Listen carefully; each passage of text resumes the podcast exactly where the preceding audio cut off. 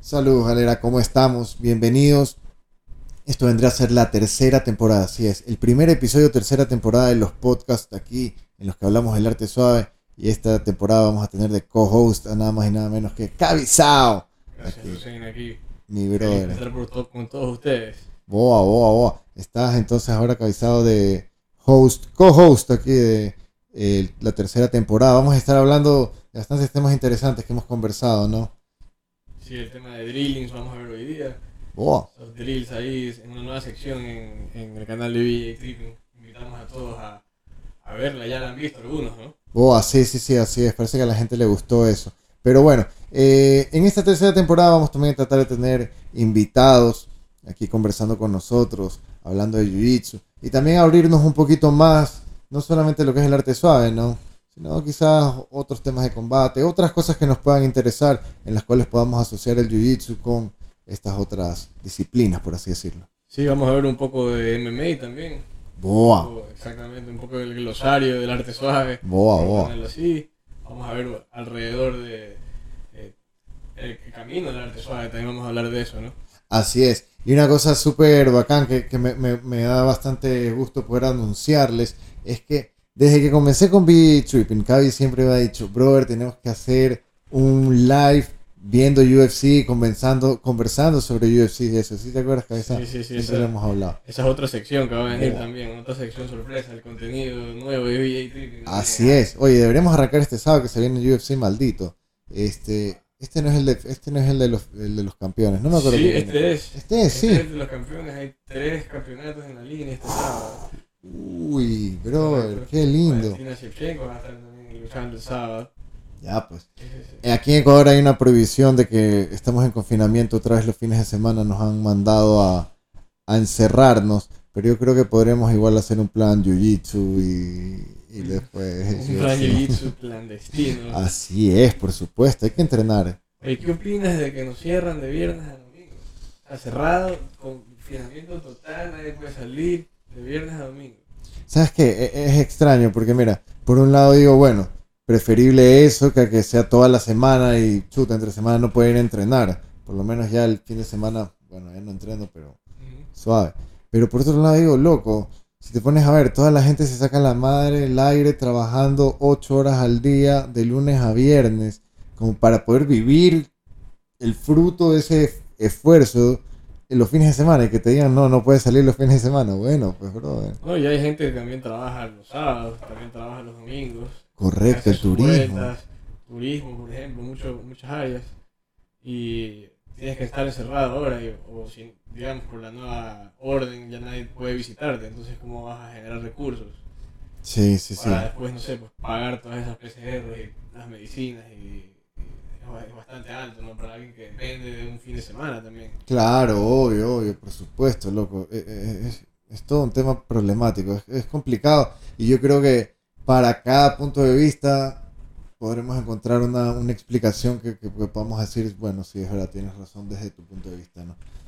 Sí, inclusive para, el- para los Open Mats también, desgraciadamente, eh, tienen que ser, como dijimos hace un rato, un poco eh, clandestinos. Yo creo que Así es. se va a poder movilizar. Yo creo que aquí entre, entre sectores, digamos aquí en San Morondón, tenemos que los kilómetros que estemos más cerca, tratar de hacerlo. Vamos a ver, no sé. Correcto. Nosotros tenemos la suerte que vivimos literalmente a la esquina, brother, y podemos ir caminando, yo puedo ir caminando o hasta en carro, y igual no hay que salir a la principal ni nada, entonces yo creo que definitivamente vamos a entrenar y el sábado vamos a hacer ese ese live, ¿qué sería? Un live. Sí. Un live. Claro, el- la sección de, de live fights. Claro, como como el como el Fight Night que hacía eh, Joe Rogan con Eddie Bravo y el resto de gente. Exactamente, exactamente. Wow. Igual los invitamos para que puedan comentar, comentar con nosotros las peleas. Buah, así Eh, es. Sí, deberíamos tener en, en- en esta misma sección, antes de cada pelea, quizás analizar un poco, una previa, Boa, boa. quizás dar nuestros, nuestras recomendaciones para, para apostar ciertas líneas. Eso les iba a decir, Cavi es un gran apostador en UFC, lo viene haciendo ya algún tiempo, se hace los estudios. Yo antes le decía, mira, bro, estos manes de aquí a acá, y hoy en día Cavi ya me da clases y lecciones sobre UFC, sobre las estadísticas, sobre quiénes están luchando, gente que yo ni conozco, y digo, pero, ¿qué? ¿De quién me hablas? Pero bacán. Así que pilas, eso es verdad. Hay siempre, siempre hay uno, uno, uno o dos underdogs ahí que siempre también se les, mete un poco de energía. Y bueno, es una lucha. Claro. Cualquier cosa puede pasar. Mucha gente, bueno, no sé si ustedes se acuerdan o tú te acuerdas, un video de eh, eh, Chito Vera. Chito Vera, el repartidor, le va a, a, dar un, no sé, algo que se pidió, no sé si era comida o un paquete. Eh, y el repartidor lo ve a Chito Vera en la puerta, en la, en la lucha que tuvo con Sean O'Malley. Ok, ok. en esa lucha, eh, Chito Vera era underdog, ya, entonces pagaba, pagaba súper bien, y bastante gente le apostó a O'Malley, que venía con un récord de 10-0. Si no claro, sí, está invicto, claro. El, el, repartidor le dijo así como que perdí tres lucas apostando por Sean O'Malley porque tú le ganaste. De esa vaina, qué loco, ok, ok. Entonces, bueno. ¿Chito qué hizo? Chito obviamente se rió con él y lo jodió un poco, entonces eh, fue algo divertido. Compartió su historia también, no sé si ustedes pudieron ver esa, ese pequeño story que se mandó un Chito ahí. Creo que me, lo comentaste, más no, no me acuerdo de haberlo visto. Pero bueno, entonces eso vamos a hacer cuando hayan UFC, pues, sobre todo cuando sean los numerados, ¿no? los buenos, los duros.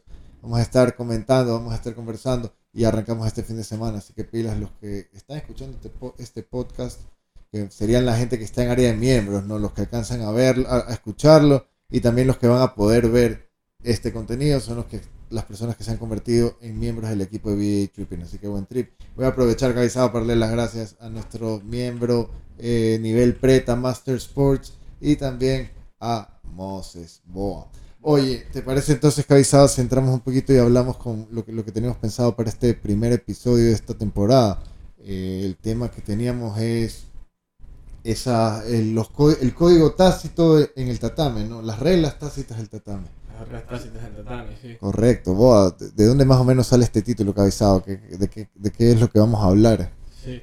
Bueno, este, este título va desde, yo, creo que la gente que recién aprende o quiere aprender eh, eh, el Jiu-Jitsu, el arte suave, empezar el camino del Jiu-Jitsu son estas, eh, estas reglas, digamos, tradicionales y también yo creo que hay reglas que, quizás están ahí, modernas, están ahí adentro, que no, no, se suelen tampoco decir, se las aprenden durante el tiempo, yo creo. Incluso se las aprenden con muchos errores, los cuales vamos a, conversar, varias experiencias con ustedes. Mm, correcto. Pero, pero la idea es saber, ah, yo creo que a todo nivel siempre es bueno reflejar estas, eh, estas reglas tácitas o escondidas o incluso digo, tradicionales modernas que existen en, el tatami, una vez que entras al tatami, que para la gente que eh, practica el jiu-jitsu, pues tiene que, tiene que saber que el tatami es el lugar sagrado. Correcto. donde uno pues eh, va, va, a aprender y, va a luchar y va a tratar de subir en esa curva, ¿no? plena, plena. Y sí, y sí, ¿sabes qué? Aquí hay un tema que, que yo sí lo he tripeado en algunos blogs y, y, y con gente con la que he conversado. Es que obviamente hay muchísima, muchísima tradición oriental, ¿no? Y tú sabes que los orientales eh, son bien formales, eh, atienden más a las reglas, acatan más eh, el orden, ¿no? Tienen como que toda esta tradición. Y que aquí nosotros los occidentales casi casi que lo vemos como, como algo extra, por así decirlo, ¿no? Si mueres como que, es algo que, que decimos, ok, les enseñan artes marciales y les enseñan este tipo de cosas. Y al jiu-jitsu brasileño haber sido como tal originado en Brasil, ¿no? Como que esta mezcla que se hizo aquí con los Grays y todo el trip y la vaina, eh, el jiu-jitsu brasileño como lo conocemos hoy en día. Los brasileños, en cambio, son muy relajados, brother. tú, tú, tú, tú, tienes un padrino brasileño, ¿verdad? Sí, correcto. correcto. Y, sí, he conocido también a la tribu brasileña y súper alegre, súper relajado. Correcto, son súper relajados, súper tranquilos, brother. Entonces, parte de su cultura es completamente opuesta a la asiática, brother. Entonces, el jiu-jitsu brasileño, la enseñanza del jiu-jitsu como tal, ya viene también con, con ese wash down de, de los brazucas, pues, ¿no? Exactamente.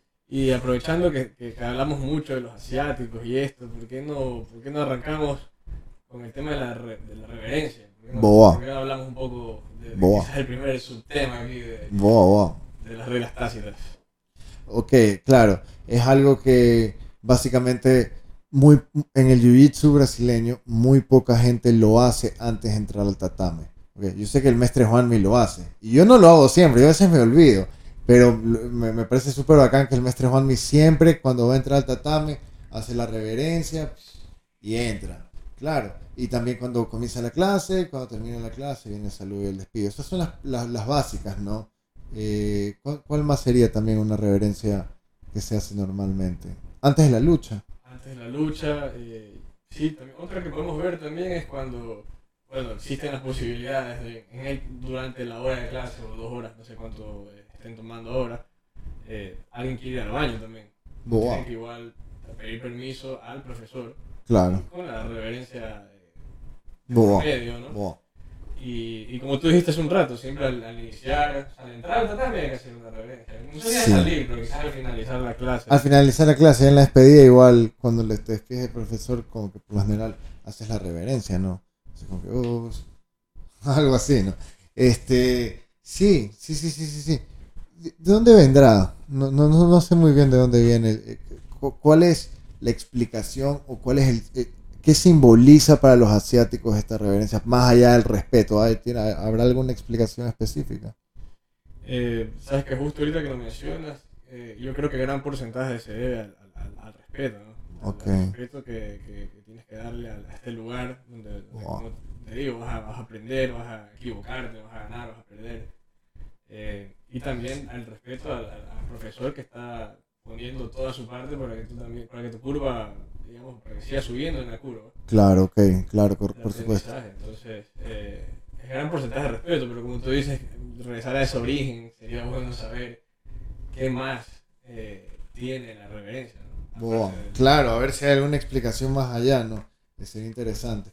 Pero bueno, otra forma de, de muestra de respeto eh, está también en la puntualidad, ¿no? Y esto es algo la que más nos duele a los ecuatorianos, la que más nos cuesta. Porque ya sabemos que aquí en Ecuador tenemos la llamada la hora ecuatoriana, que siempre llegamos tarde a todas partes. Pero, por supuesto, la, puntualidad también es una forma de respeto, ¿no? Eh, llegar temprano para poder hacer el calentamiento, para eh, comenzar a hacer los drills, para entender la técnica, para hacer la clase completa, ¿no? Y también creo que la puntualidad, bueno, no es tanto con la puntualidad, pero es el hecho de también quedarte hasta el final de la clase, no, salirte, ese tipo de cosas, ¿no? Sí, y, y, y no solo hablando del final de la clase, también yo creo que mientras más gente, y bueno, la mayoría de la gente llega eh, antes de que comience la clase, menos se interrumpe. quizás, Claro. Porque eh, uno, uno apenas llega, así sea 5 minutos tarde, 10, 15, está o en el calentamiento, o está viendo la técnica, o está haciendo unos drills, eh, o, ya, o ya estás practicando con, con otro compañero, o ya va a arrancar la lucha, siempre igual eh, tienes que igual, el, el- o sea, yo creo que el profesor va a ver quién está entrando y se puede igual distraer un poco, ¿no? Igual la gente también que está concentrada se puede distraer un poco. Parece que no, no sé si es pecado, por así ponerlo, no, llegar, pero creo que sí es la puntualidad es importante en el, en el. Claro, sí, sí, sí, en, en todos, en, en, en toda cosa, pero sí, definitivamente, como te digo, claro, no, no, es pecado, te, te dejan entrar, no es que no vas a poder entrar después a la clase, eh, pero, pero sí, como tú dices, también le, le cortas la fluidez, ¿no? Al profesor, a la clase. Eh, yo, por lo general, o sea, en mi opinión personal, o mejor dicho, en mi experiencia personal, eh, cuando llega alguien tarde es como que no es que me molesta, obviamente, porque no, no, me, no, no me molesta. Prefiero que lleguen tarde que que no lleguen, ¿no? Pero sí, obviamente, cuando estoy haciendo el calentamiento, me preocupo el hecho de que esa persona ya no está igual, no ha hecho el mismo calentamiento, ¿no? No ha hecho los mismos ejercicios. Y por lo general, cuando yo hago calentamiento, trato de orientar que el calentamiento tenga algo que ver con lo que vamos a hacer, por lo menos. Pero ya, pues cuando llegas tarde, te lo pierdes. Exacto, y como dices, y, afecta también a los que recién empiezan también, a las cintas blancas, eh, bueno, hasta cinta azul también diría yo. Llegas un poco tarde, eh, te pierdes, como, como dices Lucien, te pierdes eh, quizás unos drills que, Wow. estás, que estás poniendo a práctica, un acondicionamiento con movimientos de, de jiu-jitsu también, eh, o por ahí arrancas la clase con la técnica también, no la viste, Correcto. entonces te vas a quedar atrás en la semana donde se desarrollan ciertas técnicas para desarro- desarrollar, para que el estudiante desarrolle habilidades diferentes y conozca más su juego. Así es. Y también, bueno, ya con la puntualidad no tiene mucho que ver, bueno, tiene que ver, pero no lo es, eh, la, la constancia, ¿no? El, el, el poder ir toda una semana seguida, por lo menos para ver si lo que viste ayer tiene que ver con lo que viste hoy día o no. ¿Qué otra regla tácita tenemos, cabezado, en el tatami? De esas cosas que a veces no te las dicen, no te las enteras y te las llevas la lección de mala experiencia. Muchas veces pasa con el tema del silencio durante la clase, que también es otro signo de respeto hacia no solo el profesor o el tatami en sí, sino hacia tus compañeros también. Eh, pasa, ha pasado, no sé, no recuerdo, pero en algún momento alguien se, llega un poquito ahí alterado, como que chévere, y empieza a conversar con otra persona, y el profesor está queriendo dar la técnica, o quizás lo, que, se quieras realizar en ese momento, y, empieza a conversar, oye, ayer qué tal, y si sabes que salí a tal lugar, y cosas que no vienen al, entrenamiento. Correcto. Y el profesor pues reacciona ante eso, ¿no? Así es, brother. Y los manda a hacer ejercicios. los manda a hacer unos ejercicios. O, o, imagínate, el profesor está dando la técnica. ¿ya? Entonces otra persona va y, empieza a conversar, a interrumpir, a, desenfocar a la gente. La gente está enfocada, todos, quieren aprender, yo creo. Así como que si yo estoy ahí en silencio, espero que quizás los demás también respeten mi silencio para claro. llevar el jiu-jitsu a otro nivel. ¿no? Claro, obvio es. Es, es como estar haciendo, yo siempre digo, ¿no? Para mí el jiu-jitsu es como estar haciendo meditación. Entonces cuando tú estás meditando, obviamente no quieres que las personas que están al lado tuyo te interrumpan por eso es que por lo general la gente que va a meditar va y busca lugares en los cuales no lo van a interrumpir, ¿no? Y busca el silencio, busca la naturaleza. Lo mismo cuando estás aprendiendo, especialmente para mí el jiu-jitsu, o sea, hacer silencio y no solamente hacer silencio de no hablar, sino también quizás hacer silencio de tus pensamientos, brother. Dejar de estar pensando, pensando, pensando tanto y abrir tu cabeza. Ahí viene también otra de las reglas tácitas, el de saber escuchar. Exactamente, saber escuchar sin interrumpir. Exacto, y, y, realmente escuchar, no, no solamente oír, señores, no solamente que, que, te entre en la cabeza, sino interiorizar la enseñanza, tratar de, de, de, de entender por qué te la están explicando, de ver los detalles, ajustar eso. Y después ver qué haces bien tú, qué haces, qué haces mal, cómo se acopla tu cuerpo, ¿sí? como que no tratar de, saltarte recién te lo están explicando. ¿Sí me explico?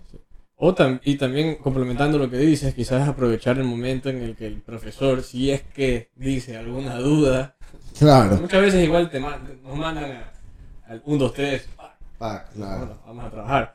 Eh, pero si el profesor te está dando la apertura a veces, yo creo que pasa, no bastante, pero pasa igual, alguna duda, alguna pregunta, algo, ese es el momento en que tú puedes decir, ok, puedes por favor hacerlo una vez más. claro. Oye, ¿qué pasa? Eh, no sé, haces, vas al single leg, ¿por qué la cabeza va allá y no se acá?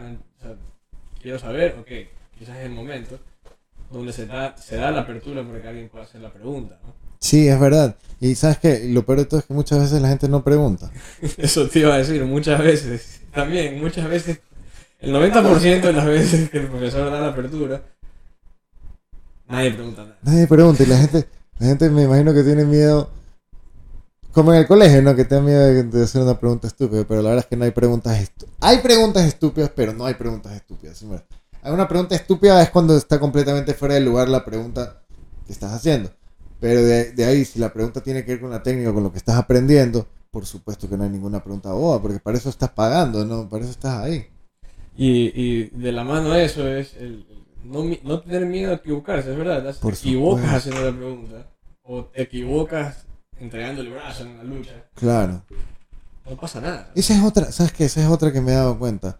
Que a veces la gente hace preguntas, pero hace las preguntas no desde el punto de vista de aprendizaje, de quiero aprender, sino a veces hacen las preguntas como que desde un punto de vista más egoísta, de, de es una, es una, es una es como un halago, un autohalago disfrazado de pregunta, como decir como que yo hago bien esta vaina, como si mueres como que no sé cómo explicarlo, pero de repente me llegan esas preguntas, yo digo como que o sea, ¿me estás preguntando o quieres que te felicite, bro? Ok, te entiendo, sí, he escuchado, he escuchado. Eh, eh, claro, lo que quieres decir es que te, te dicen que ellos quieren un complemento tuyo.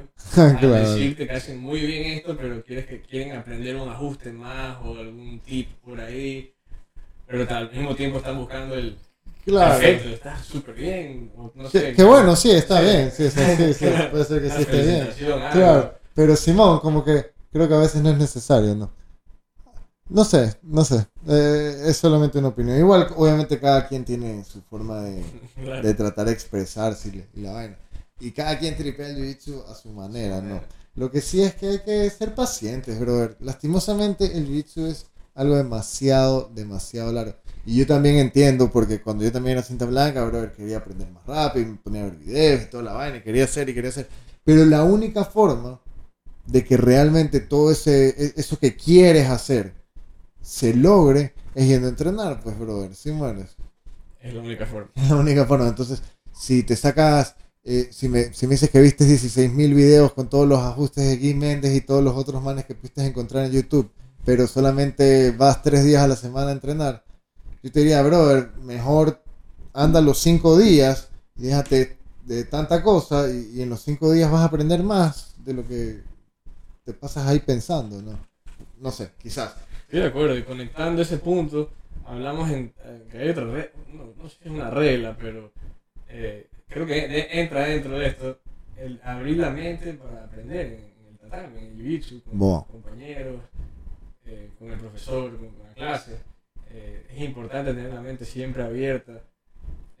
Tú cuando entras, yo creo que tu cuerpo va hacia un lado, eh, cuando aprendes jiu-jitsu va hacia diferente, usas la cadera, usas otras, las rodillas, usas otras cosas que anteriormente no estabas Claro. eh, eh, con funcionalidades, así por así decirlo. Pero, pero es bastante eh, importante tener la apertura de aprender, de, de no ir como que con la predisposición de que lo sé todo, que es muy difícil, el jiu-jitsu es muy limitado. Sí. Entonces, yo creo que si vas con la disposición de aprender, con la mente abierta, de que no, no sabes todo, de que vas a, vas a equivocarte. Sí, sí, sí, correcto, realizado. Sí, y sabes que al final del día igual es la, la conversación de siempre, ¿no? La de, la de dejar el ego afuera del tatame. Porque muchas veces, a veces la gente va con, con, con las ganas de, de probar un punto, probar el punto que son buenos. Sí, bueno, probar el, probar el punto de que nacieron para, para ser y, y pudieron haber sido campeones mundiales. Entiendo el feeling, brother. Yo también lo tripeaba. Yo decía, puta, de ley que soy bueno y de ley que me va a ir bien. Y sabes que, y es más, el otro día me pasó en otro deporte, pero que me parece que vale la pena mencionarlo, Sí. porque ya ahora con, con mi madurez y mi experiencia en el jiu-jitsu, como que súper captar de una. Me fui a escalar en esta nueva vaina que, que abrieron en The Wall acá. Wow, ¿qué? Oye, aquel, me fui a escalar, me fui con Estelita y con mi... Bueno, y yo en mi cabeza decía, bueno, brother, yo ya he- eh, nunca he escalado como tal, pero como que dije, "Eh, trepé la pared esa en River Park, brother. claro. Eh, por ahí nos trepamos a la roca esa en Barandúa con el padre Giner y toda la vaina. Y dije, brother, me va a ir bien. Y yo dije, bueno, hago jiu-jitsu, tengo buenos agarres, de ley me va a ir bien. Brother, me, me fue mal, man, me fue pésimo, pésimo. Y me acuerdo que también me pasó cuando, o sea, con el jiu-jitsu. Yo decía, de ley que voy a ser bueno, va, va, que sí, que no, pa, y pa, me finalizaban. Entonces, es eso, brother. Entiendo que a todos nos dé la. Nos entre ese como que ese pequeño ego de que, bueno, queremos ser buenos. Pero la realidad es que en el jiu-jitsu, chuta, bueno, puedes tener habilidades, pero igual tienes que entrenar y aprender, man, ¿sí, mueres? Y a la hora de la hora se trata de que aprendas o no aprendas y que seas mejor de lo que eras antes. Entonces, esa debería ser la verdadera disposición cuando entras a la academia, cuando entras al tatame. Estoy de acuerdo, no, no, no podemos dejar que el ego nos, nos haga daño. O sea, ese- ese- esa es Sí, la regla. sí, Al final del día, el, el, el jiu-jitsu te da un, un, un golpe de realidad. O sea, estás ahí luchando, te va consumiendo el ego, digamos que es el caso. No quieres ganar la pelea, pac, pac. Pero cometes el error, metes mal el brazo, agarran en un triángulo, cierran el triángulo, Mm. tapeas. Te toca tapear, claro. te toca tapear incluso. A veces que no ni tapear ya, Claro. claro. es como loco, Paco. Te toca tapear, tapeas. Y es el momento en que el jiu-jitsu te dice esto es real, ya no eres invencible. Aquí hay, hay, hay- hay mucha acción, reacción, hay muchas contras para bastantes acciones que tomamos.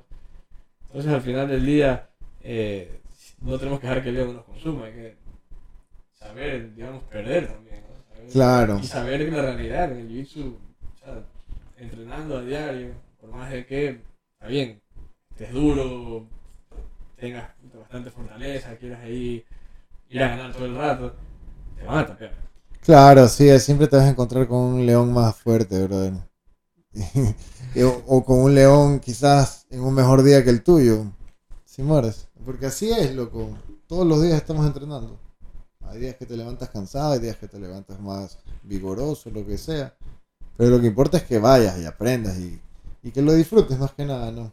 Sin más, sin más. Eso es lo más importante. Pero igual hay más reglas, creo, más allá, ¿no? ¿Qué otra podremos mencionar, Cabizado?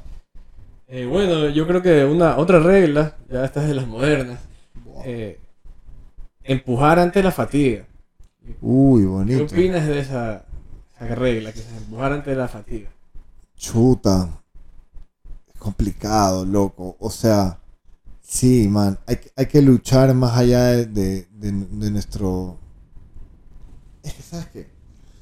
Cuando recién empezamos, es normal el no saber controlar nuestra fuerza, nuestra ansiedad, nuestros movimientos y, y cansarnos bastante. Terminamos fa- fatigadísimos y no podemos seguir luchando. Porque luego, ¿qué pasa? Vomitamos. Y pasa. Y eso pasa, ¿verdad? Si mueres. Conforme vas ascendiendo en los grados y en el conocimiento y en, el tiempo de práctica, las horas de vuelo, te vas dando cuenta que tienes que ir controlando un poco esa, esa forma de luchar, ¿no? Y ya, digamos, puedes lanzarte las cuatro luchas seguidas obviamente vas a luchar cansado, vas a estar muerto, pero ya sabes que puedes luchar de una forma en la cual estás luchando a sobrevivir. Entonces, respondiendo a la pregunta, definitivamente siempre hay la opción de luchar de una forma técnica Así es. y si a eso le añadimos el hecho de que si nos quitamos el ego encima de lo que estamos hablando hace un rato, ya pues, lo peor que nos puede pasar es que nos finalicen, si mueres. Exactamente.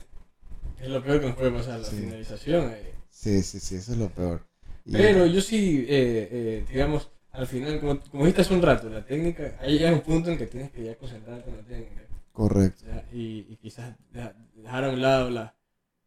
Quizás no la explosión, pero, pero quizás tener la, tener la técnica más clara en, lo que, en los movimientos que vas a hacer, fluir con los movimientos, buscar transiciones, buscar buenas posiciones. eh, porque el cuerpo no te va a dar para coger y pararte así rápido. Claro, no. Eh, si ya te llegan al J-point, ya estás en el punto de, el punto de Jeopardy, como le dice Gordon Ryan, así ya Oh, está bueno. pasando ahí la, la, la- la línea de la cadera. Eh, tienes que buscar cómo, cómo recuperar ahí, ¿no? No puedes dejar que ya te pase la, eh, que te vayan a abrazar la cabeza, por ejemplo. Claro, obvio, obvio. Entonces, eh, yo sé que puedes estar cuatro luchas, digamos, cinco luchas. O hay muchas veces, puedes comentar también, hemos tenido entrenamientos con, con, con Miguel o, o incluso en BJ Tripping Studio. eh, se decide una posición, un guardero, ahí Claro, un rato. claro, claro, claro. No sé cuánto tiempo es, pero te entra uno, de viene el otro, viene el tercero, viene el cuarto, se repite, el tiempo sigue, se acaba el tiempo y Claro, y le entran fresquitos los manos. fresquito, y al final, ¿qué te queda? Nada. La técnica. Bueno, Claro, no, claro. porque me- me queda la técnica, claro, terminas en hecho nada, al final, ya no- sin, sin mente ni cuerpo. Claro. Pero necesitas, necesitas respirar, necesitas la técnica y el oxígeno también. Quizás cuando entras recién al jiu-jitsu, ¿qué opinas de, de la oxigenación o de la forma en que respira el, el- un Newton? Un- alguien que recién está... eh, Sí, cero, cero, cero, cero, cero respiración. Cero respiración, cero control. Sí, bueno, es que eso es lo que te digo, no hay, Correcto. no hay esa, esa costumbre, no hay ese entendimiento de que este, el jiu-jitsu a veces, bueno, es una lucha, ¿no? Pero podríamos verlo quizás más como maratón que como sprint, ¿no? Porque, es. porque tienes que... O sea, esta es la cosa. La base principal del jiu-jitsu brasileño es sobrevivir.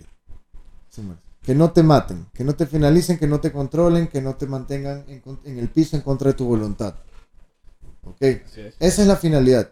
Entonces, si tú te cansas por estar haciendo lo que sea que hayas estado haciendo, te cansas, y la persona que te está atacando, ya veámoslo desde un punto de defensa personal, la persona que te está atacando logra ponerte en el piso, en contra de tu voluntad, el man te puso en el piso, tú no querías ir al piso, el man te puso en el piso, y te logra retener en el piso en contra de tu voluntad, y a eso le sumas que te finaliza, te somete, entonces, ¿de qué sirvió toda la fuerza que hiciste? ¿De qué sirvió toda la energía que gastaste? Ese no es el sentido. Entonces, por el otro lado, si te demoran 20 minutos, pero nunca te logran finalizar y tú solamente estás dando vueltas, roleando, defendiéndote, pero no te logran finalizar porque no estás cansado. Tus brazos todavía defienden, te lanzan una palanca y te puedes escapar. Te, quieren llegar a 100 kilos y puedes sacar cadera y puedes hacer marcos porque no estás cansado. Sin muerte. Exacto. Entonces esa, esa es la finalidad del jiu-jitsu. Eso es lo que debemos buscar. Entonces eso es lo que se debe trabajar principalmente cuando recién estamos empezando. Entonces es normal, nos volvemos, nos desesperamos, queremos pa, pa, pa, pa, la fuerza, porque no tenemos técnica, no hay nada más a qué recurrir también, ¿no? Sí. Pero hay que ir trabajándolo. Entonces, quizás el, el, el, el, consejo dentro de esta regla es quizás eh, tratar de, digamos, para alguien que está entrando o alguien nuevo en, en, el arte suave, eh, ¿qué consejo podríamos darle a él, digamos? Eh, ¿Sabes qué? hay que empujar, es verdad. Te vas a sentir cansado, es verdad pero tuvimos un, un, pequeño caso hace poco. Eh, eh, un, un, nuevo estudiante pegó una raspada importante. No sé si la recuerdas. Sí, sí, sí. Eh, después de obviamente haber pegado unas dos, tres luchas. Claro, y se estaban dando, se estaban dando. Estaban dando también. Había esa lucha. Muy buena, sí. Muy buena raspada también. Y termina encima, ¿no? Gana la posición montado faltando 15 segundos, simplemente no dio más. Claro, exacto, pues, Entonces imagínate, si se hubiera sido una pelea de verdad, el man hubiera hecho eso, ¿y qué, pues? El otro le daba la vuelta facilito y ya lo, lo, mataba, pues, porque el man ya estaba ahí tirado en el piso. Sí, estaba, estaba apagado ya. Ya entregó su defensa también. Exacto ahí por más cansado que estés, es mantener la posición, sobrevivir. Ya llegaste a la montada, estás muerto, no puedes salir de la montada. Boa, pues, brother, llegaste a la montada, qué bonito. Ahí mantén esa posición. Es más, ahí es cuando ya no deberías dejar salir esa posición, especialmente si estás agotado. Exacto, ahí es buscar la ventana, la oportunidad también en la que puedes respirar y controlar al, contrincante, al, tu amigo también de tatami, por así decirlo. Claro. Pero, tienes que buscar también, ¿no? Abrazar cabeza, quizás, controlar cabeza es importante a veces. Boa, boa. Ya podemos tener un poco más de control sobre el contrincante. Claro, claro. Otra regla que quizás no, no es ni tan tácita ni tan regla, pero que quizás debería considerarla toda la gente que practica Jiu-Jitsu, es respetar bastante a los compañeros con los que estás luchando. Y no solamente respetarlos de, de tratarlos bien, de saludarlos y todo eso, sino también de respetarlos cuando estás luchando, o sea, no venir y hacerle maldad, o sea, portarte brusco, a lo menos que esperes que a ti también te luchen así, ¿no? Pero, digamos, chicas, no ir a querer romperle el brazo porque estás luchando, o sea, un poco más de respeto, pues también, ¿no? Como luchar tranquilo, eh, cuidándote, por así decirlo, ¿no? Siempre, trato de hacer mucho énfasis en, en eso, porque me parece que es importante porque el jiu-jitsu se lo puede luchar de una forma estratégica. Obviamente hay fuerza, obviamente hay ejercicio, te vas a cansar, todo lo que tú quieras, pero puede ser estratégico, no tiene que ser innecesario. Para todo, para no hacerle daño a tus compañeros, para no hacerte daño a ti, para durar más tiempo tú en el tatame y también para lo que estábamos hablando, De, no perder tu energía, de no cansarte, brother. Sí, y, y tienes que también saber el, el, respeto mutuo que existe entre tus compañeros de, del horario al que vas o de la academia, en cualquier horario que vayas, eh, es importante para el desarrollo de cada uno. Claro. Porque eh, te los vas a encontrar en el, te los vas a seguir encontrando. Así no, no hace ningún sentido eh, buscar, digamos, la, la, forma brusca o la forma de, de, de quizás no respetarlo Claro, como si te estuvieras yendo de puñete. Exactamente. no estás luchando, te estás ahí sacando el aire. Te estás matando, te están peleando. intentando de probar ahí. Exacto. Y si ves que siempre todo se linka, todo se linka lo uno con lo otro prácticamente. Y siempre todo llega otra vez al ego. Al ego, se conecta al ego. el ego conecta varios puntos de las reglas tácitas y no tácitas. Esa es una de las cosas más bacanas en las artes marciales, que su principal demonio, su principal rival es el ego de cada uno de los practicantes.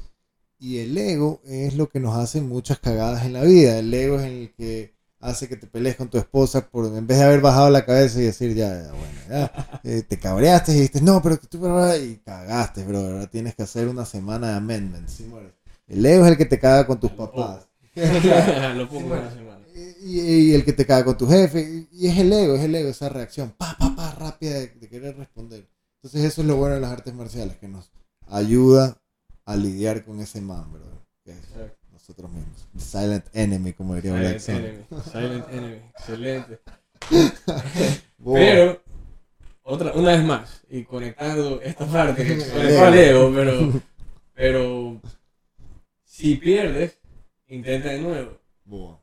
Y si ganas, respeta. Esa es otra regla. Sí, sí, sí, sí. Hay que ser muy respetuosos en la victoria. Podemos conversar de eso ahorita también, ¿no? Si, si pierdes, sigue intentando. Claro. Es como la frase de, de, Leo, el ganador nunca desiste. El ganador nunca desiste. Entonces, no. te tienes que parar, pues, amarrar la falla, estar listo para el siguiente combate. Exacto. Y escribir un nuevo capítulo en las luchas diarias que tienes. Claro. Encima, no, no, no, desist, o sea, no desistir, no, no dejar de, de seguir intentando por ego. Sí, muere. claro, pues, o sea, tú, chicas, que, que ya ese mante finalizó porque es más fuerte, lo que sea, y que tú digas, sabes que ya no quiero luchar nunca más con ese man porque es más fuerte y, y, y, me finaliza. Sí, mueres. No, brother, anda y lucha con ese man y, aprende a ver cómo lo, lo, lo descifras, brother. Sí, mueres, como que y esa es la, la, la verdadera victoria, así te vuelves mejor que lo que eres. Y si nunca lo logras descifrar, bueno, pues brother, por lo menos lograrás llegar a un pequeño cuadrito del cubo Rubik, si mueres. Y si no lo descifras, no te preocupes, estoy seguro que vas a aprender. Exacto. todas las veces que luches con esa persona que consideras más fuerte que no puedes luchar. al contrario, tienes que luchar para no solo descifrar quizás ese cubito, claro. del cubito, pero sí vas seguro vas a aprender, o sea, está asegurado ahí. Así es. Sí, loco, yo sí te confieso, a mí a veces cuando es con gente más pesada me da pereza, bro. Me da pereza en mi cabeza, digo, no, no quiero luchar con este man, no quiero luchar con este man. Pero ya cuando voy, o sea, voy y lucho igual, por más que no quiero, lo hago y, y luego digo, bueno, pues aprendo, bro, aprendo. ¿sí? Bueno, he aprendido, creo que más, luchando con la gente que yo no quería luchar, ¿sí, mueres? Con la gente que decía, qué pereza luchar con este man, me va a costar, esta va a ser una lucha cansada, me voy a cansar, voy a tener que hacer un poco de fuerza, me van a maltratar. Con este tipo de luchas he aprendido muchísimo más, bro. Y creo que he desarrollado más mi jiu-jitsu gracias a ese tipo de luchas que mis luchas cómodas, obviamente. Y es parte del jiu-jitsu también, el del camino, ¿no? la acción, la acción, el, la persona más grande contra la más chica, que la chica tenga posibilidades contra la persona Exacto, bro. Eh, y que se ve bastante en todos los niveles. Sí, sí, sí. No solo que pelees por peso, digamos academias que pelea libremente, eh, haces sparring con su compañero. Claro. Eh, se ven bastante raspadas, alguien más pequeño, más ágil. Por supuesto, bro. Que, puede tener algo similar de técnica, o incluso puede tener menos técnica alguien más grande. Digamos, alguien más grande que recién entra y alguien que ya lleva unos tres meses. Es una pelea interesante. Sí. Y quizás ves al de tres meses hacer una raspadita por ahí, claro, claro, Entonces, sí, sí, sí. Es parte del bicho, es parte del camino igual. Claro, obvio, obvio. Es parte del trip, loco. Hay que, hay que luchar las fáciles, hay que luchar las duras, hay que luchar las que se vienen, brother. ¿sí, en las fáciles también, a veces hay que luchar con gente con la que tú sabes que puedes hacer cosas para comenzar a probar. No para ir a sacarle la madre y pasarle el carro encima, pues, brother. No, pues para eso no luches con el man. Pero si es un man que tú sabes que, digamos, no es que sabes que le ganas, porque obviamente a veces puedes ganar, a veces puedes perder, pero digamos que sabes que no te vas a cansar como el man grandote que pesa 200 libras. Sabes que, te puedes mover más, que puedes hacer por aquí una que otra cosa. Entonces, aprovechar esas luchas para ser técnico, para mejorar con tu técnica, no para ir a atropellar. A veces también, otra vez, se linka con la, con la regla que hablábamos un ratito, hace un ratito. El respeto al compañero. El respeto al compañero. Y cuando tú, hablando de las peleas, cuando tú recién entras a una academia, ¿no? regresando un poco en el tiempo, y para que la gente que nos escucha pueda saber, no, tú entras digamos, a una academia nueva, ¿tú puedes sacar al profesor a luchar? Ay, no creo. O sea, no, no. A ver, es que eso es una cosa tan complicada, bro. Porque Lo es, por eso estamos Sí, sí, respondiendo, es una cosa muy complicada. Yo creería que no. Yo creo que no tampoco. Yo creería que no, pero tampoco me lo tomaría personal si fuera mi caso. O si alguien va a la academia y va y lo saca a, a- a luchar a Juanmi. Yo no, yo no lo vería como algo malo, sino diría, bueno, pues este man vino a visitar acá y obviamente quiere luchar con el profesor porque por algo visitó, ¿no? Porque cree que es una academia que le, le gusta Obvio. o por lo menos respeta al profesor y está sacándolo a luchar por respeto, diría yo, ¿no? Pero entonces hay, sí hay un código, digamos, para si, si tú entras al tatami, digamos, estás un cinta blanca, eres un cinta blanca, tú puedes sacar a luchar a un cinta, digamos, de mayor rango del tuyo, o sea, a- a- digamos, a un azul lo puedes sacar a luchar creo que sin problema.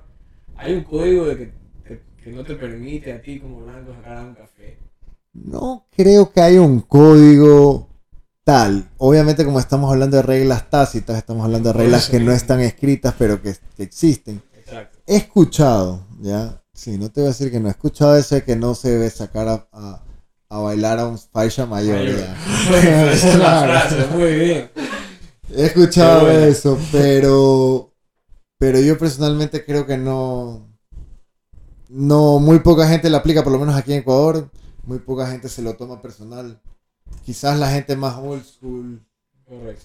si, vas y le preguntas a alguien super old school, jiu old school aquí ecuatoriano, quizás te digan que eres un malcriado si lo sacas. Pero pero no, loco. Yo no, no, no- quizás siendo cinta blanca, ir y sacar un cinta negra, es como que, bro. Bueno, sí, Pero por otro lado, bueno, pues también el man, si quieres aprender, o correcto. sea, si estás tratando de sacarlo para ir a, a ganarle, chuta, pues, bro. No sé, pues no. Claro, te vas a ganar una- un buen azote. Yo creo que, exacto, quizás sí sería una regla tácita el de si vas a invitar a, a sacar, si vas a sacar a bailar a alguien de mayor falla, por lo menos sé muy respetuoso a la hora de luchar y no trates de luchar como loco, pues. Obviamente. Ya. No vas a ir como que taca, taca, taca, taca, querer meter toda tu fuerza porque, brother, vas a salir mal parado. Eso ya ni siquiera. Acción, reacción. Exacto, eso ya ni siquiera es por, por, por un tema de reglas ni, de Claro, respeto. que llamaste, no, ya fue que fue la, con la actitud con la que. Exacto, y, y el consejo es, un consejo para que se cuiden, brother, porque si van y se sacan el aire y quieren meter fuerza y presión a una persona que es más técnica que ustedes, van a salir mal parados. Van a salir muy mal parados. Claro, vas a llegar caminando al siguiente día a la oficina con la espalda hacia atrás. o- Exacto, vas a llegar con un chupetazo ahí en el cuello, un chupacabras, brother. ¿Sí o no? Este, ¿cuándo fue? No me acuerdo cuánto. ¿Alguna experiencia por ahí? Sí, sí, sí, me acuerdo cuando recién comenzamos. Algún día me tocó luchar con Nico. Y bueno, pues ya ve que Nico luchaba duro y todo. Nicolás Lora, ¿no? Y fui, bro, y traté de meterle fuerza, pues, bro, porque yo no tenía nada más. Man, me zarandió, pues, de la forma más Oh, estúpida del mundo. Unas cuatro o cinco veces traté de lucharle así con, con, con fuerza. Traté de meterle, bro. Y decía este pelado, bro. Como que qué duro. Y bueno, me sacaba la madre. A la sexta dije, ya no más, bro. No más, No más. Un No saludo voy un a ganar. No voy a ganar esto ni de chiste. Y comencé a ser técnico. Traté de luchar más técnico con el man. Me ganaba. Pero yo ya no salía desbaratado. Por supuesto. Me, me finalizaba igual las 20 veces. Sí. Pero ya no salía moreteado por, por ser finalizado, pues, man. Claro. Y, y, y también el proceso iba aprendiendo lo que, lo que me estaba pasando. ¿no? También, Sí, también, también, como por qué volaba alrededor arriba, Exacto. sabías a dónde iba, Exacto. piñaba la cabeza al piso, se, Sí. se elevaba. Me acuerdo de una vez, eh, lo- en una de esas que vi a dos tsunamis volando por todos lados, eh, vi un movimiento que clavó la cabeza contra el tatame, Buah, claro. se puso, o sea, se levantó las piernas de forma vertical Buah. y se movió como un tornillo y, y- y sometió a, a su presa a 100 kilos del otro lado. Qué bestia, bro. O sea, ¿sí me entiendes? Como que se puso de cabeza y giró como un tornillo y cayó. Claro. Ese man. Fue algo que dije, ok, que este, este es otro nivel. Claro. Y, y- y sí, es verdad, es verdad. Una buena, una buena experiencia. Sí, lo que se mantiene tiene un timing maldito. Ayer, ayer estaba luchando con el man y el man me estaba pasando y yo lo tenía en, en media. Y, y estábamos luchando súper tranquilos, súper relajados, bro. El man me estaba luchando súper técnico, con cariño, no me estaba destruyendo, bro. Me estaba, estaba dejando jugar, Claro, claro. Estaba divirtiéndose conmigo, Estaba claro. jugando el ajedrez del artesano. Exacto, exacto. El se estaba, es como cuando un gato está con el ratón medio muerto, como que y solo lo deja moverse para que... Se le mueve hacia los lados. exactamente. Exactamente. Entonces yo lo tenía en la media, le hice un frame y, y sentí que iba a pasar y como que lo cogí en un loop choke, ¿ya? Pero ya lo había intentado lanzar en un loop choke antes y el man estaba atento. Entonces como que yo creo que el man me metió el peso a propósito para que yo le meta el loop choke. Y a lo que yo le meto el loop choke, el man se me hace para atrás, me desarma el loop choke y me cambia el, la, la pasada me cambia de lado, bro, y me dejó completamente desarmado en 100 kilos. Que ya ni siquiera traté de virar en, en 4 porque sé que eso es letal con Nicolás. Me quedé en 100 kilos, aguanté un rato, me cogí un norte-sur, me metí en una Kimura y se acabó. Y se acabó. Ok. ok, Qué ok. bestia, bro, pero me quedé como loco, man, en serio. La fluidez que tuvo para desarmarme Desarmar, ¿no? el loop choke. Correcto. Porque el Lucho que está, estaba, no, está- no es que lo estaba, no es que lo estaba medio ahorcando, pero estaba bien metido, tenía futuro. Y el man como me desarmó, bro, me desarmó y de repente ya lo tenía al otro lado. Claro, es parte del juego, armar, desarmar. Exacto, exacto, exacto. Exactamente. Y No, desarmar para coger una posición ofensiva. ajá. Correcto. Eso es lo que en este caso él hizo también. claro, exacto. Ya Exacto. encontró 100 kilos, pero ya sabía que él ya no le ibas a regalar. Quizás cuando se dio cuenta que no le regalaste el, el, digamos, la, el, el ganando en 4, los 4 puntos, Claro, él ya decidió tomar el camino norte-sur. wow, claro, correcto, sí. Correcto. Le gusta ir por ahí a ese man. Y norte-sur es bien, bien difícil salir de eso. Claro, obvio, si tienes un man que se mueve bien, que te tiene Claro. aplastado y sobre todo que te está amenazando con esas quimuras. amenazando. Incluso creo que la primera reacción sería, si estás abajo en norte-sur, tratar de meter eh, hombros y piernas entre, su- entre sus hombros, ¿no? En el medio. Para que puedas generar ese espacio y poder incluso tratar de girar. Uf, pero eso, de eso es, claro, eso es Que, cansadazo. que si no lo haces, va a controlar tu cadera. Dejas de controlar tu cadera en norte-sur, ¿qué haces? Que Yo te digo la plena, mira, yo personalmente cuando me cogen en norte-sur, me cierro bonito y me quedo esperando. Espero a ver qué me hacen, bro. Y de ahí trato de o, o buscar recuperar con una pierna o, o- o buscar quedar en 100 kilos para de 100 kilos recuperarme. Claro, claro. Claro, pero sí es complicado, bro, es complicado. Es complicado el norte-sur. Claro, y en norte sur, bueno, como tú dices, eso, o, o, o quizás eh, no dejar que te controlen cadera también. Claro, norte sur te clavan esa cabeza y ¡pac! Uf, claro, es verdad. Pierdes, la, pierdes la movilidad también ahí, la reacción. Eh, Sí, sí, sí. Alzar sí. las rodillas contra, el- contra, el- contra quizás el pecho de él para poder girar. Las rodillas contra el pecho. Pero es que está en una posición cansada. Yo creo que es una posición cansada. Por eso te digo, yo creo que preferiría no desgastarme y esperar. Esperar a ver por dónde se viene el, el man. ¿sí O sea, obviamente tiene full finalizaciones en, en Norte-Sur, tiene, tiene cosas que puede hacer, pero trataría de cuidar el cuello, estar atento y, y estar ahí, brother. ¿sí me- Como hecho el muertito esperando ver qué me van a hacer. Porque sí cacho lo que me dices, pero como te digo, yo sentiría que es muy cansado tener la cadera levantada con las piernas recogidas para tratar de hacer espacio, ¿no? Pero Y bueno, evitar, claro, espacio y evitar que te controle la cadera. claro, claro, es verdad. Podría ser, ¿no? Podría ser. Habría que, habría que tripearla. Habría que tripearla. Así La es. Sí. Y dentro de estas peleas de al revés, por ejemplo, un cinta café sí puede llamar a un cinta. Claro.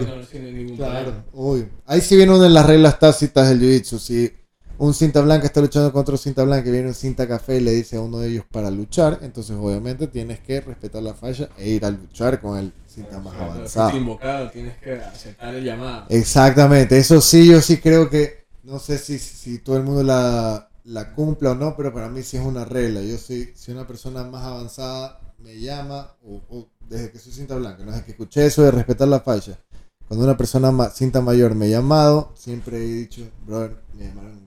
Sorry, ya no iba a luchar contigo, se acabó. Sí, y sabes que esta semana conversé con, con Juan Miguel, justamente. Ya. del- el maestro. el mestre, saludos al mestre, Boa. de, de- de un poco de este tema también. Y, y- y le decía, pues, no sé, pues, y, estábamos hablando con mi esposa ahí, y le digo, ¿tú te acuerdas?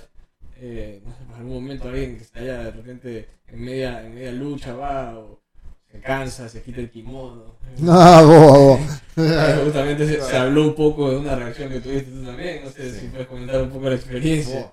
Bueno, eh, tú le contaste a él mi experiencia como profesor, Correcto. más lo interesante es que tú también viviste mi experiencia como alumno.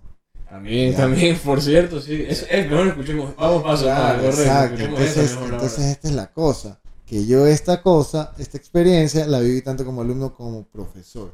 Entonces, cuando éramos cintas blancas, estábamos en el horario de mediodía con Johnny Tama, Johnny era el profesor, y estábamos en el galpón, ¿te acuerdas? Al frente de Red Crab. Que era, brother, caliente, caliente, caliente. Estábamos entrenando, nos habíamos pegado una porrada maldita. Y estaba la última lucha, creo, y yo no, yo no me la pegué, creo, no me acuerdo bien por qué, pero la cosa es que yo estaba en la salida prácticamente. O sea, estaba todavía en el área del tatame, pero me saqué el kimono porque me moría de calor. Ya. En toda justicia sí había un calor, pero Claro. se parecía el infierno. Plena, me moría de calor, bueno. Entonces, la cosa es que obviamente escuché un grito de Johnny Tama, que no me acuerdo qué me dijo, Lucen fue, me dijo el man, o- Sí, Simón, no me, o Mason, no me acuerdo qué me dijo. Pero bueno, el punto es que me gritó, digamos Mason ya, Mason, ponte kimono. Oh. Bueno, pues obviamente, brother, me puse el kimono volando y todo, y me quedé como que chuta, la plena que entiendo, la cagué, ¿no? La cagué. Sí, claro. Boa. Y de ahí no me explicó nada más. No me, No, no- no, eso fue no- suficiente. sí, eso fue, exacto, eso fue suficiente, Eso fue suficiente. Para, para decir todo lo que había que decir. Y bueno, hace poco me pasó entrenando El BJ Tripping Studio, creo que fue. ¿no? estudio, sí. Una de las chicas fue, una de las chicas alumnas. Eh, pero ella estaba en no gi, yo creo. No, no, sí, estaba, estaba El con kimono, kimono. Estaba el con kimono. kimono. Se sacó el kimono. ¿Cómo fue? A ver, ahora me acuerdo que tú- Sí. Bueno, estaba creo que en una lucha. Y, y bueno, ya creo que era la segunda o tercera lucha. Eh, bueno, fue una mezcla de fatiga, cansancio y algo de, de desconocimiento. conocimiento. Ujú. Correcto, correcto. Entonces se paró y se, simplemente se quitó el kimono. Oh, Y se fue ok. bravo, no sé si recuerdas. Sí, sí, sí. En ese caso creo que pegaste tú el grito. Claro, obvio, obvio. Me, pegó- me tocó pegar el grito. ¡Ah! ¡No te kimono! Claro. Claro. Y eso es lo que dice Juan Miguel, que yo le preguntaba, bueno, ¿y tú qué? Me dicen, bueno, yo, yo creo que solo clavo los ojos nomás. crazy eyes, crazy eyes nomás. No loco que, que está haciendo quizás algo mal. Boa, boa, claro. Pero sí, sí, yo creo que, bueno, no sé si me dijo, no recuerdo bien, no quiero poner palabras, pero creo que sí dijo que eh, en su momento sí también, obviamente, Claro. se pegaban esas correcciones con, con las personas que no estaban eh, haciendo eso y otras reglas que hemos hablado aquí, el, el tema del silencio, el, ruido, las risas, este tema, ¿no? Falta de respeto a la, a la- clase y a tus compañeros. Sí, sí, sí. Esa, esa es una de las cosas que a mí me gustan de, de Juanmi como profesor, que es muy tradicional en el sentido de artista marcial, si muerdes. Como que a pesar de que obviamente el, jiu- el jiu-jitsu tiene todas estas, estas libertades que nos heredaron los brazucas, por así decirlo, ¿no? Este, igual hay profesores que sí se toman muy en serio la parte formal de, de la marcialidad al estilo oriental, al estilo asiático. Y Juan Miguel es uno de ellos, ¿no? Entonces es bacán. Por eso te digo, el man hace la reverencia con el tratatame, eh, bueno, todas estas reglas que hemos hablado. Eh, al man le gusta aprenderse los nombres por su nombre, eh, la- los nombres de las técnicas, las posiciones por su nombre en japonés, lo cual me parece bacanísimo. Brother. Entonces eso es algo bacán. El glosario del arte suave. El glosario del arte suave. Claro. Este japonés, ahí en portugués también. En portuñol, como debería ser. Claro, brother. Sí, hay que hacer ese curso en Zoom que avisado de, de portugués con Conecta con Brasil. Conecta con Brasil. Había un descuento muy, muy. 10% para los miembros, muy brother. interesante para los miembros. Deberían igual de ser miembro y poder acceder al, Exacto. portugués. Y es en Zoom, así que lo pueden hacer desde donde sea, bro. Desde es donde sea. Para aprender, claro, ciertas eh, posiciones, Claro, obvio. commands. el Joelio. Imagínate, claro, pues puedes ir a hablar con, con un brazuca ahí en portugués, pues, brother, de una vez. La próxima vez que nos visite Herbert Santos no le hablas en español. Vos. ¿Te acuerdas? Bravo, Herbert Santos, no, estaba, estaba cabrón, es que estaba bravo. Así es, así es. Pero, bueno, una, una, una, una regla más eh, de la que queríamos hablar también, creo que es el tema de, de las debilidades y fortalezas, eh, Boa. en las que, que creo que a cada uno le toca estar consciente eh, y saber qué trabajar dentro de las debilidades y qué afinar dentro de sus fortalezas y No. pues, completar su juego, ¿no? Claro. Porque, como todos sabemos, una vez entra pasando guardia, otros entran pues de guarderos. Claro. Entonces, eh, hay veces que quizás te especializas mucho Ok. y quizás especializarse en, en el jiu-jitsu. Obviamente sí te va, a, te va a ayudar en el camino, pero no es lo mejor. ¿no? Lo mejor Claro. es tener un, un- un juego de, de all around, ¿no? Tener un poco de todo. Y porque termina siendo la fortaleza de uno, termina siendo la debil- debilidad del otro. O sea, No, así es. ese es el, el golpe de realidad de, de, de jiu-jitsu. No sé si te toca en la clase ser guardero y no lo eres. Claro, claro, O, o- o lo evitas. claro. Porque claro. pasa también, ¿no? Por supuesto, claro que sí, brother. Y se ve. Y se ve, se ve, se ve. No digo que a diario, pero se ve. De gente que no le gusta hacer guardia y de repente les toca hacer guardia y se quieren parar a como el lugar, lo que sea, ¿no? Sí, sí, sí. Y, y como tú decías, bueno, se puede ser un especialista y, volverse bueno en un juego específico y hay gente que lo hace bastante, ¿no?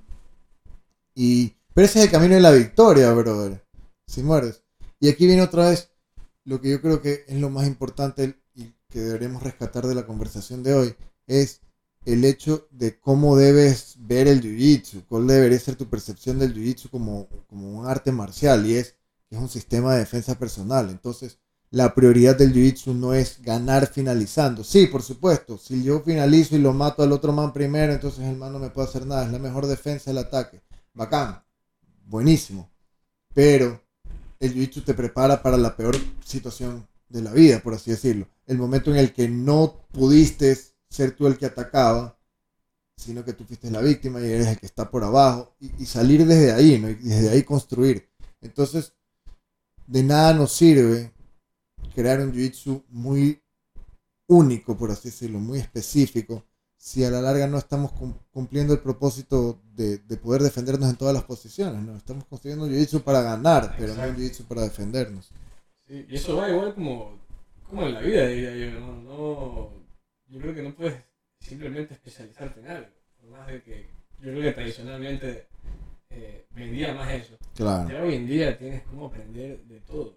Claro, es Es lo verdad. mismo en el jiu-jitsu. o sea, eh, usando quizás la tecnología de información, muy aparte de la consistencia que- fue lo que hablamos en en el MAT, eh, puedes aprender de todo en el jiu-jitsu. El jiu-jitsu siempre está evolucionando. o sea, hay, Sí. hay- hay movimientos antiguos, hay movimientos tradicionales, hay innovaciones dentro de esos movimientos, hay movimientos modernos, hay movimientos no tan modernos, hay salidas modernas, nuevas, viejas. Todas se aplican. o sea, y el jiu-jitsu sigue creciendo año a año, siempre se van a inventar algo más. Siempre hay un movimiento más. Claro, siempre se van a inventar algo más, así es, sigue, sigue en constante evolución. Exacto. Wow. Y, y en la vida es lo mismo. Uno puede, tú puedes aprender ya de lo que quieras. Así que- es, lo que tú quieras. La plena que sí, man. Es la verdad. No ya no puedes limitarte a simplemente, sabes que voy a ir al colegio, voy a ser FIMA, voy a ser doctor toda mi vida. Bueno, ser doctor, bueno, nos fuimos un poco a la de la vocación, pero vas a lo que voy. Claro. No me puedo especializar en, en, en filosofía. a ser un filósofo toda la vida. Puedes ser filósofo, Puedes, ser matemático, claro, puedes ser exacto. Exacto. Ah, inclusive el doctor puede hacer más cosas. Exacto. no Puedes se aprender tiene que limitar, ¿verdad? programación, puedes aprender código, puedes hacer lo que tú quieras. Exacto. Puede ser un doctor que. Sí, loco, es que. Sí, man. Hoy en día, brother, la verdad es que puedes hacer lo que te dé la gana y ver cómo hacer para vivir al- a raíz de eso, sí, yo creo que antes, antes también, loco, solamente que siempre nos han vendido la idea de que no, de que tenemos que hacer las cosas así, así, así, así. Pero bueno, ese, ese ya es o- otra conversación filosófica para, para otro podcast que sea de, Bueno, tema abierto. Hay que invitar a un, a un filósofo. Sería bueno eso. Sería bueno invitar a un filósofo que tenga algo de experiencia en artes marciales. ¿Filósofo o filósofa? Lo que sea. lo que sea. Pero que no me venga a hablar de, de Kant y vainas, no, pues que venga en buen trip, pues no. Exacto, exacto. Yo no sé por qué, yo me imagino que vamos a traer a alguien que nos venga aquí a, a dar un lecture de filosofía tipo Ricardo Valencia. Ricardo Valencia, correcto. Boa. Pero bueno, este ha sido la verdad un tema que me parece que es buenazo, súper importante que la gente lo, lo tripee, lo recuerde, porque quizás ya pueden ser que sean más avanzados, pero se hayan olvidado de uno que otro detallito. Y bueno, pues la verdad es que la conversación fluye con facilidad, con cabizado, porque nos conocemos bastante. Hacemos jiu-jitsu también hace rato juntos, brother. También, sí. Mucho, mu- mucho, muchos, er- muchos aciertos y errores con estas reglas de... Boa, correcto, de- correcto, ¿no? correcto, correcto. Este, quincenalmente, ¿no? Vamos a estar haciendo este podcast. Quincenalmente, Quincenalmente es lo- que queremos, sí. claro. Si de repente pues tenemos también otros invitados más cerca de las fechas, pues mejor para todos, para tener conversaciones Sí. eh, más, más profundas con, con, con los invitados que podemos tener aquí para ustedes. Boa, ahora, ahora que, que se viene mayo con las nuevas restricciones, vamos a estar, vamos a tener que ser solamente los dos hasta que se salgan las restricciones Sí. y podamos traer ya a- o podemos quizás invitar a gente online. También puede ser online. Eh, bueno, las restricciones igual aquí nos van a limitar el fin de semana. Tenemos que ver si, si entre semana, eh, no, no estoy tan al tanto, estoy entre semana del COVID aquí en, en Ecuador. De 8 a 5, mi brother, en 8 a 16 5, bueno. provincias en 3 semanas. Bueno, podríamos grabarlo a las 6 con el invitado también. Bueno, sí, el- este tema del COVID es difícil, sí, Claro. tener a alguien presente aquí presencial. Puede que sea online, dices. Ah, a eso lo invita ahí, online, boa, de uno. Y, y los invitamos igual el sábado eh, el- el- a ver el, con el UFC junto a nosotros. Boa, El- boa, así es. El Fight Night, algo más también para nuestros miembros. Claro, claro, claro. Para que se unan, para que vean. eh, bueno, no jiu-jitsu, sería eh, lo, lo que conversamos, lo que tripeamos a raíz de lo que va ocurriendo en el MMA, en el UFC este fin de semana. Así que pilas. Bueno, con eso sí, nos vamos a despedir. Muchísimas gracias a todos por estar presentes. Gracias a todos, gracias a Nos vemos. Boa, cabezado. Vos. Os- Nos vemos la siguiente semana.